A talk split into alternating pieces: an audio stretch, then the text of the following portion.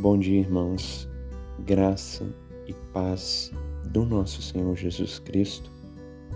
Provérbios capítulo 11, versículo 23, ou verso 23. É o texto de nossa meditação nessa manhã. O desejo dos justos tendem somente para o bem, mas a expectação dos perversos redunda em ira. Acabei de ler na tradução Almeida Revista Atualizada, agora eu vou ler na nova versão transformadora. Os justos têm expectativa de uma recompensa, enquanto os perversos só podem esperar o juízo. Essas palavras são bem claras e objetivas. Diz respeito, como dito, a um cristianismo prático. Uma das marcas de uma pessoa que foi transformada pela graça de Deus foi justificada pela fé em Jesus Cristo é que seus desejos, suas expectativas são transformados. O cristão é uma pessoa que pensa não apenas nas coisas terrenas, mas principalmente nas coisas espirituais. Na primeira leitura, a tradução informa que os, os desejos dos justos tendem somente para o bem. Desejos podem também ser traduzidos como expectativa. A questão é: o cristão não é uma pessoa pessimista.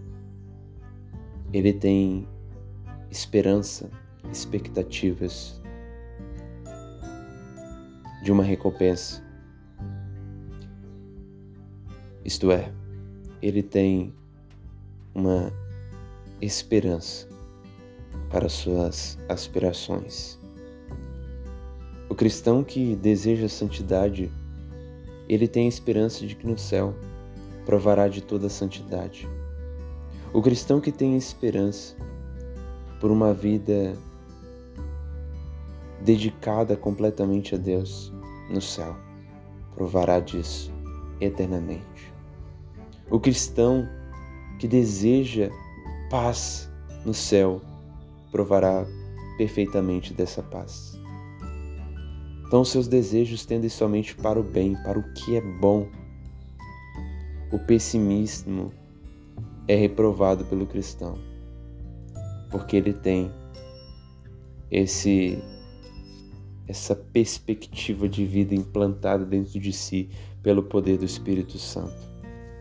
Suas afeições são transformadas, porque ele sabe que se ele morreu com Cristo, ele viverá com Cristo e será glorificado com Cristo. Se ele buscar e amar a Deus de todo o seu coração, vai cumprir a palavra de Deus dita pelo Cristo. Eu e o Pai se revelaremos a ele. Cristão ele tem esperança no cumprimento das promessas de Deus. Se ele tem orado por alguém perdido no pecado, ele tem esperança de que dali eis um novo coração. Os justos têm expectativa de uma recompensa, ou os desejos dos justos tendem somente para o bem. Mas o que dizer daqueles que são injustos, pervertidos, que não buscam a Deus, que andam em pecado? O texto diz: só podem esperar o juízo. Pode até ter certa expectativa com questões horizontais, terrenas dessa vida mas as eternas, a expectação deles só podem ser para a ira vindoura. A expectação dos perversos redunda em ira. O que espera? Aqueles que não esperam em Deus, esperam o juízo e a ira de Deus. Amados irmãos, vejamos então a justiça que nos é imputada implanta também em nós uma perspectiva de vida, uma expectação, uma expectativa, uma espera diferente dos que andam em cegueira. Nós esperamos pelas coisas eternas. Nós esperamos pela pátria celestial.